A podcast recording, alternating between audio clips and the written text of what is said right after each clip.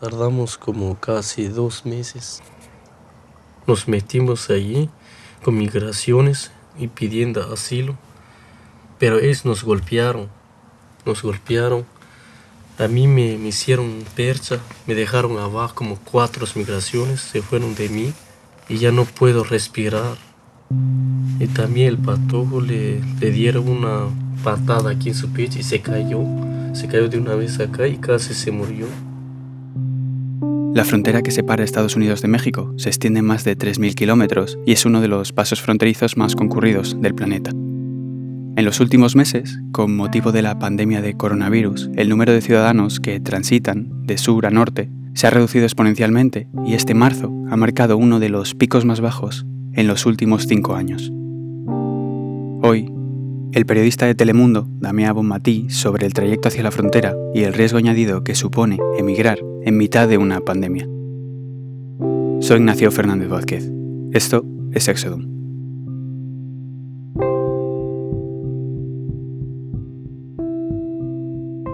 La primera vez que estuve en la frontera fue en 2014, diría que en febrero, y era justo antes de la llegada masiva de familias centroamericanas eh, y también em, menores no acompañados, en su gran mayoría adolescentes. Y es importante ese momento 2014 porque cambiaría la demografía y la cara de la inmigración clandestina porque desde entonces, al menos en los medios, veremos mucho esa llegada de inmigrantes centroamericanos que se entregan a las autoridades y que buscan asilo y que la nueva situación de la pandemia, de la emergencia nacional, puede poner un poco en crisis ese modelo. Porque claro que sigue habiendo, uh, siguen pasando um, inmigrantes huyendo de las autoridades por el desierto, en la noche, por el río, eh, muchos de ellos mexicanos. Es como la migración mexicana ha pasado por ahí durante décadas y sigue pasando. Pero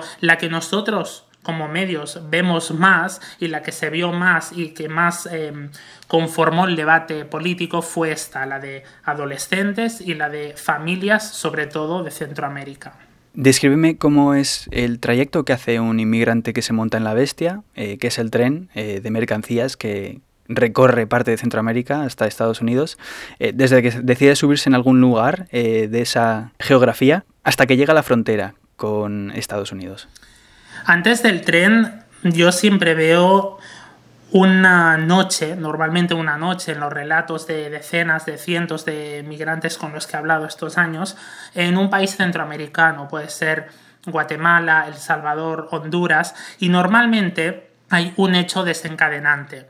La migración, Estados Unidos, la idealización de Estados Unidos, la idealización de las vidas de sus familiares y amigos con los que hablan en Facebook en Estados Unidos siempre está y forma parte casi del ADN, ¿no? de la cultura de eh, millones de centroamericanos, de generaciones jóvenes que miran a Estados Unidos.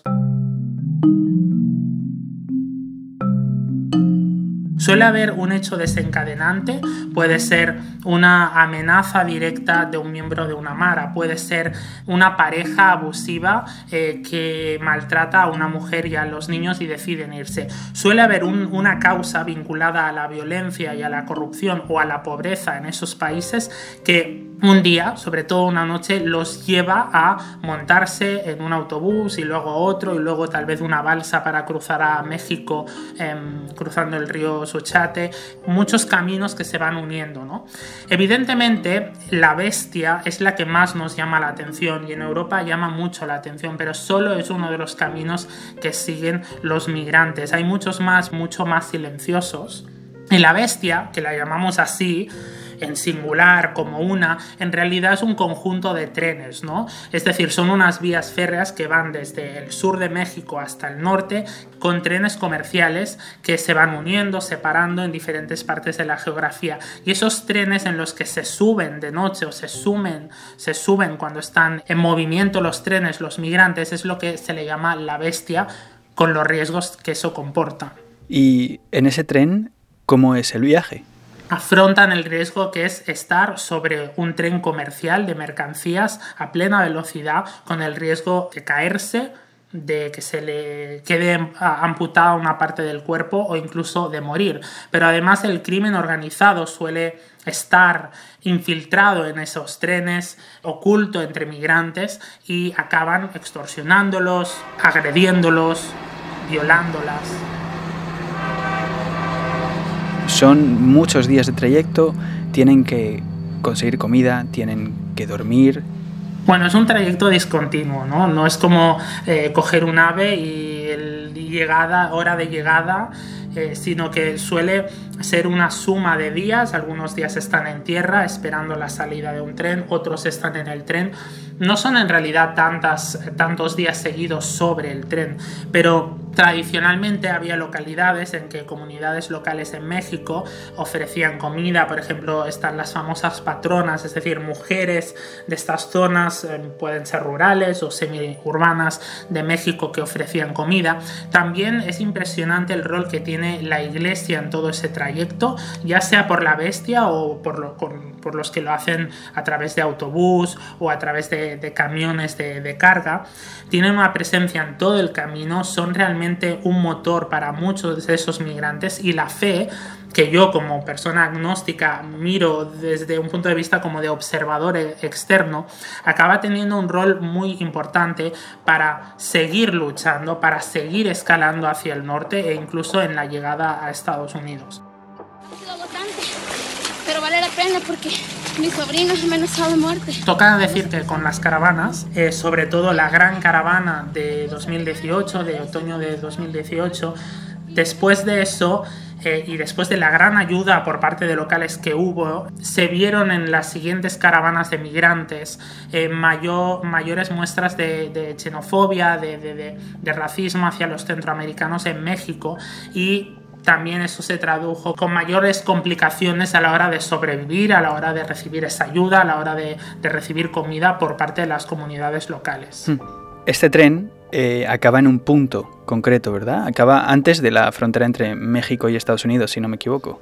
Esos trenes, de hecho, luego entran a Estados Unidos en muchas ocasiones o esas mismas líneas, pero una vez por casualidad presencié cómo entran y hay manualmente agentes fronterizos que se suben a esos trenes en movimiento y comprueban si encuentran a migrantes dentro. Entonces, la mayoría de ellos se bajan en ciudades previas a la frontera, ya sea a la frontera con Texas o a la frontera por California, por eso te digo que depende de qué bifurcación de estas líneas férreas han, han cogido.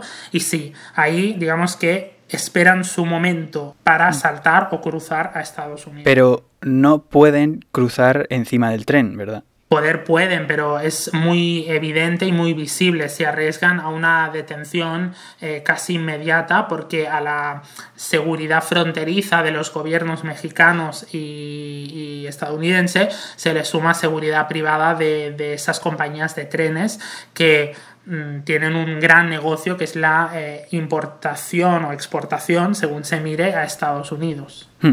Eh, supongamos que una migrante o un inmigrante han llegado a México y van a cruzar a Estados Unidos. ¿Por dónde lo hacen? En la parte de California, Arizona, Nuevo México, es decir, más al oeste, nos tenemos que imaginar el desierto, unas zonas muy áridas y en muchas partes de estas zonas está el famoso muro fronterizo. Si queremos ser más precisos, deberíamos decir verja o valla fronteriza, porque el muro, tal como lo visiona Trump, es eh, hormigón puro y duro, en el que no hay... Em, digamos, rendijas ni margen al espacio y eso todavía no se ha construido ni sabemos si se construirá. Esas rutas eh, a veces son usadas por los que quieren desaparecer en el mapa y no ser entregados a la patrulla fronteriza. Ya no, no, podemos estar así. Son rutas también muy duras en las que pueden estar días cruzando el desierto. No sé cómo vamos a hacer yo. En verano pueden tener temperaturas de más de 45 grados o más al, al sol y muchos de ellos, bueno, no sé si muchos, pero una parte de ellos acaba muriendo. Y la otra imagen es Río. El 60% de la frontera, toda la frontera entre Texas y México, es Río, el río Grande o Bravo según el país. Pero ese río que parece amigable, parece manejable. Es un río que puede ser muy turbio, que tiene tierras movedizas, tiene corrientes muy fuertes internas y en invierno es tremendamente frío. Y también ahí eh, vemos como año a año mueren migrantes intentando cruzar. En estos momentos, y teniendo en cuenta el contexto de pandemia, eh, cuando se ven grandes caravanas de migrantes, ¿crees que esos grandes grupos que se forman para cruzar pasos fronterizos o atravesar determinadas áreas pueden suponer un riesgo para su salud? La ruta migratoria siempre ha sido un riesgo para la salud. Las condiciones higiénicas y, de salubridad siempre son eh, muy pésimas, pese a que hay albergues, pese a que hay ayuda institucional. Eh, realmente lo que yo he visto en albergues tanto en el sur de México como en el norte impacta mucho. Dicho eso, eh, también creo que es importante destacar que el presidente de México, López Obrador, ha hecho durante el último año un duro y férreo trabajo de mano dura a Estados Unidos en tema migratorio. Y hemos visto en los últimos dos años o año y medio una gran reducción de esa manera de migrar en caravanas grandes que inicialmente los protegía hacia la presión digamos política y sobre todo hacia la inseguridad de los cárteles en México pero que cada vez eh, con más retenes policiales mexicanos, con más control en México para comprobar sus papeles y devolverlos a Centroamérica antes de llegar a Estados Unidos. ¿Por qué las autoridades mexicanas nos han apoyado desde cuando entramos en Chiapas? Vimos una reducción fuerte ya de esas caravanas antes de la pandemia. Mucha gente le llama a AMLO, a López Obrador, el auténtico muro de mm. Trump. En el momento en que consiguen cruzar el río, consiguen bajarse de ese tren y llegan a la frontera, ¿qué se encuentran? En la parte mexicana eh, muchas veces tienen que buscar la manera de cruzar. Después supimos que muchos de los que corrieron despavoridamente creían que así podrían entrar ya a Estados Unidos, corriendo. Porque aunque tú veas eh, un desierto, aunque tú veas un muro, aunque tú veas un río y aunque tú te quieras entregar luego a las autoridades estadounidenses, es decir, aunque lo veas ahí delante, el cruce fronterizo está controlado por los cárteles mexicanos que se le llaman de la droga, pero son organizaciones criminales que van mucho más allá de la droga.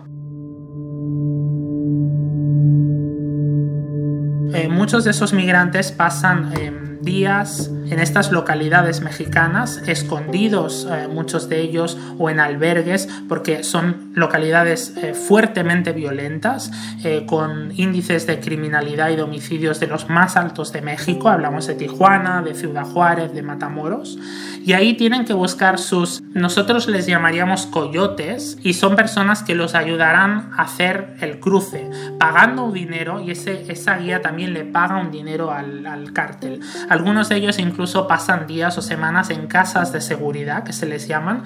Bueno, una expresión que no, no le hace justicia porque realmente son lugares donde los tienen hacinados antes del paso e incluso muchas veces se ha sabido de casos en los que esas organizaciones criminales llaman a las familias de los migrantes en Estados Unidos y les piden todavía más dinero por el cruce y si no, no les liberarán y no les dejarán cruzar.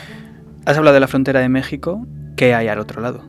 Al otro lado hay una zona militarizada, que es como muchos eh, investigadores, activistas la describen. Uno se encuentra grandes extensiones de terreno con poca población en la que hay drones, controles policiales, patrulla fronteriza, militares, agentes de inmigración, sheriffes locales, autoridades locales. Es una zona militarizada.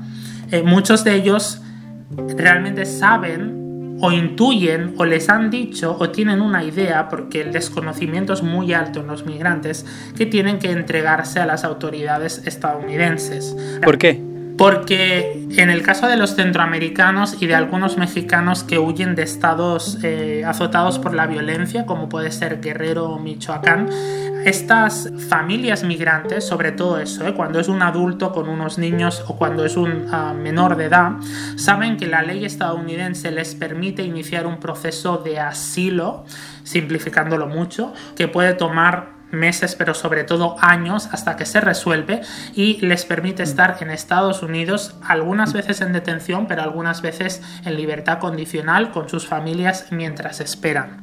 Claro, y en el momento en que se entregan y son detenidos, ¿qué les ocurre? El primer paso siempre es ir a las estaciones migratorias de patrulla fronteriza. There is no room to move without stepping over the others. We were not given a mat to sleep on, so we had to sleep on the cold concrete floor. Ahí en principio no pueden estar más de tres días. Los migrantes eh, las llaman eh, perreras o hieleras.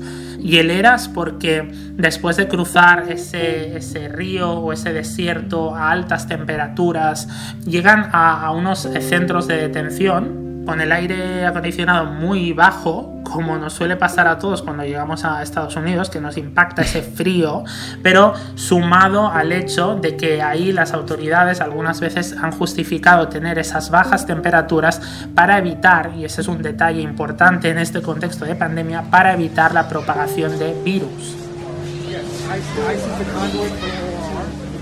En esta estación migratoria temporal, mientras se los procesa, mientras se sabe quiénes son, de dónde vienen, ahí están en unas zonas con, con, una, digamos, con una reja, con una valla metálica que recuerda a las perreras. Y las condiciones de vida y de, bueno, de vida, si se puede llamar de vida, en esos centros de detención, eh, ¿cuáles son?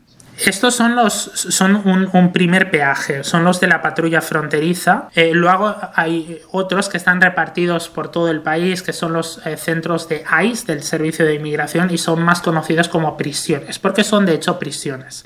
Tanto en uno como en el otro, obviamente, las autoridades siempre eh, repiten que intentan uh, garantizar unas condiciones mínimas de, de higiene, de, de, de, salud, pero eh, evidentemente hay muchos reportes de organizaciones no gubernamentales, de periodistas y sobre todo del propio gobierno que advierten de serias irregularidades ahí. I believed the canker sores that I saw in their mouths because they were only allowed to be fed unnutritious food. Ha habido casos de, de, muerte de menores y de adultos en estos centros. Actualmente casi nunca se entra y las pocas veces que se entra no está permitido ni grabar, ni hablar con los inmigrantes, ni tomar imágenes, ni entrar con celular. Es decir, las únicas imágenes actuales que tenemos de estos centros son o imágenes, imágenes institucionales del gobierno de Estados Unidos o bien las del inspector general, que son imágenes tomadas con celular por investigadores que demuestran que sí, que las condiciones ahí pueden ser en algunos momentos de hacinamiento y de eh, riesgo para la salud. O sea que hay un primer centro, como es el centro de llegada, ¿no? Eh, que podríamos decir que es también un centro de detención, pero luego están las cárceles. ¿Qué es lo que hace que un inmigrante sea enviado a una de esas cárceles? Esa es la pregunta del millón, que ni el inmigrante, ni el abogado, ni el propio gobierno describe bien. El sistema migratorio y las autoridades migratorias dicen que todo se decide caso a caso. Dicho eso, algunas pistas.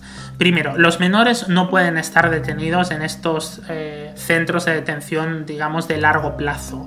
Eh, entran en otro sistema diferente de albergues y de familias tuteladas. Entonces, descartamos a los menores. Cuando un adulto cruza con un menor, la posibilidad de que los liberen bajo fianza o incluso sin fianza, simplemente libertad condicional para seguir su caso de asilo fuera, es alta. Y también por eso el tráfico humano y los coyotes en Centroamérica usaron eh, bulos y medias verdades sobre el sistema migratorio estadounidense para incentivar que más y más adultos con sus hijos llegaran a Estados Unidos. ¿De dónde son ustedes? ¿Y tú? Un agente con un expediente delante de él y tras hacer una entrevista de miedo creíble, es decir, de si es potencialmente peticionario de asilo, decidirá si lo manda a una prisión o si lo libera de manera condicional, si lo libera bajo libertad condicional. Ay, no, papá. Uno de los elementos que más preocupa siempre a los activistas y a los defensores de derechos humanos es la atención médica en estos centros.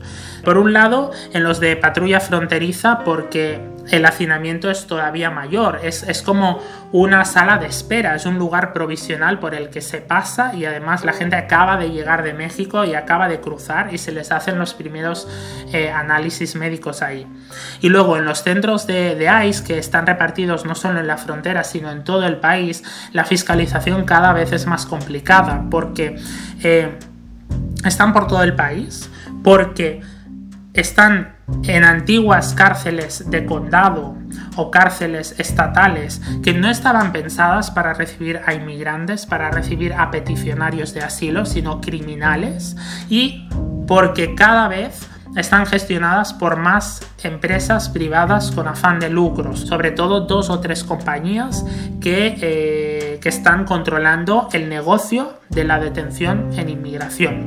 A lo que se le suma una cuarta cosa en pandemia, que no están pudiendo entrar abogados, familiares y organizaciones de activistas para comprobar y chequear con sus ojos qué está pasando ahí dentro.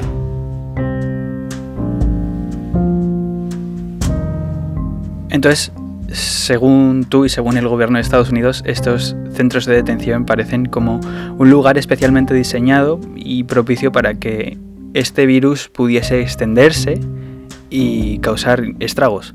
Llevo semanas, desde principios de marzo, recibiendo llamadas de detenidos en centros de detención, de sus familiares, porque desde el primer momento vieron que estar en una prisión, ¿no? da, da igual si es una prisión convencional o es de inmigración, es un altísimo riesgo porque están conviviendo, por ejemplo, en una misma habitación hasta 100 personas que duermen, que pasan las horas juntas, no hay distancia.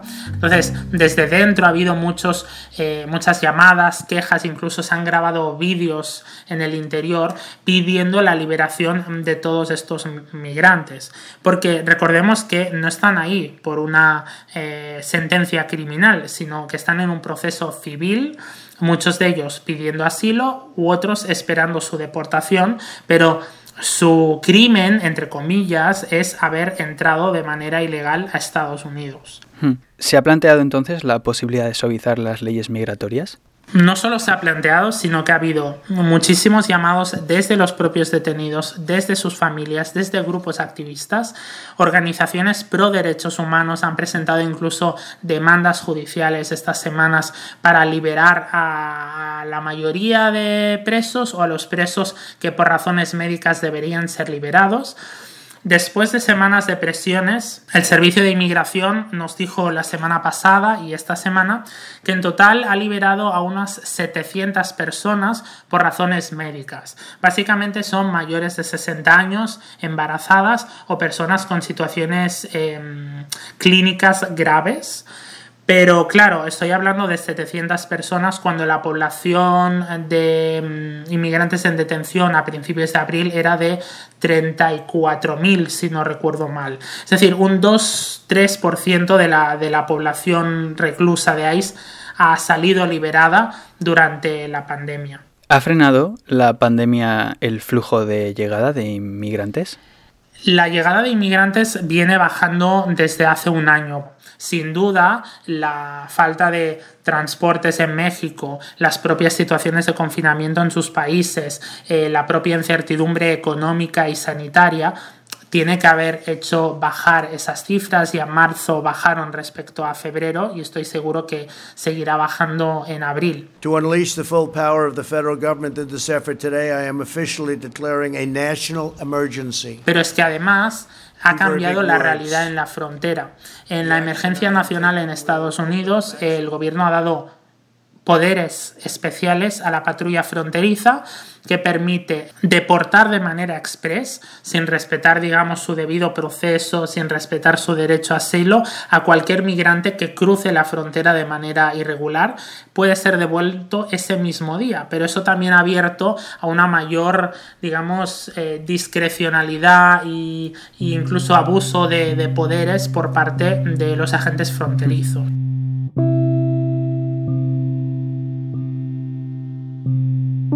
Empezaba preguntándote qué es lo que viste durante estos años y cómo ha cambiado el tráfico de personas en la frontera. Ahora, eh, mirando al futuro, ¿cómo crees que va a redefinir el coronavirus la actividad y la interacción, por ejemplo, entre la Guardia Fronteriza y las personas que tratan de llegar al país?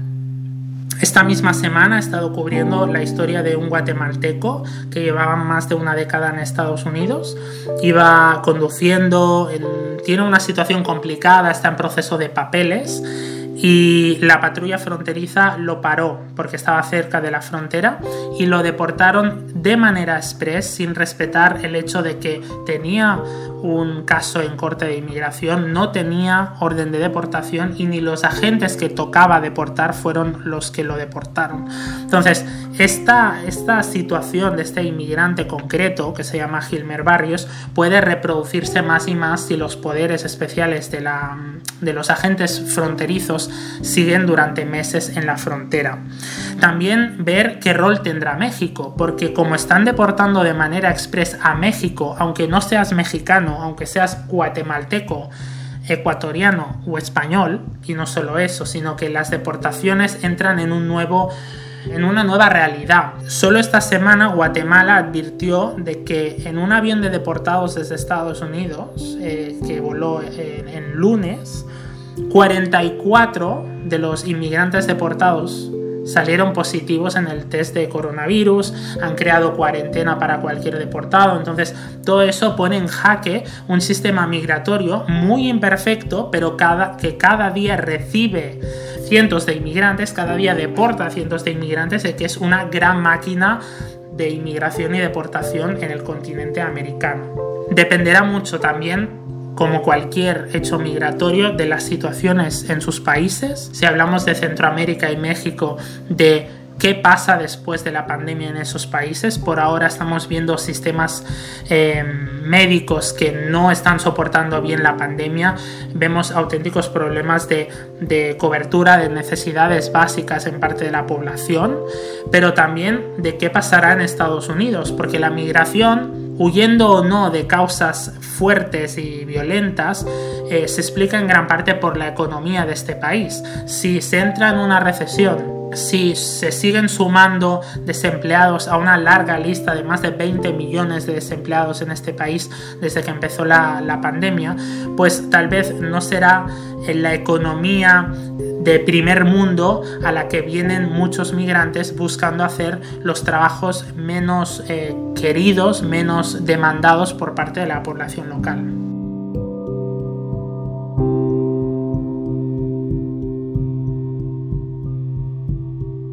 Me impacta cómo eh, estas generaciones que crecen tienen interiorizada la idea de que Estados Unidos está ahí. Y si tú vas a una clase en Guatemala de niños de 5 o 6 años, seguro que cuando se les pregunta sobre el futuro, eh, se contesta eh, por parte de algunos que es en Estados Unidos. Forma parte de su visión mental. Estados Unidos está ahí y es una posible aspiración vital como lo es para nosotros la autorrealización, el tener hijos o el tener un trabajo que me llene. Cuando la gente llega aquí, el consejo que le doy es olvidar todo el pasado, todo el... El sueño americano tan perverso y tan difícil, difícil de conseguir. Pues muchísimas gracias, Damián. Un placer.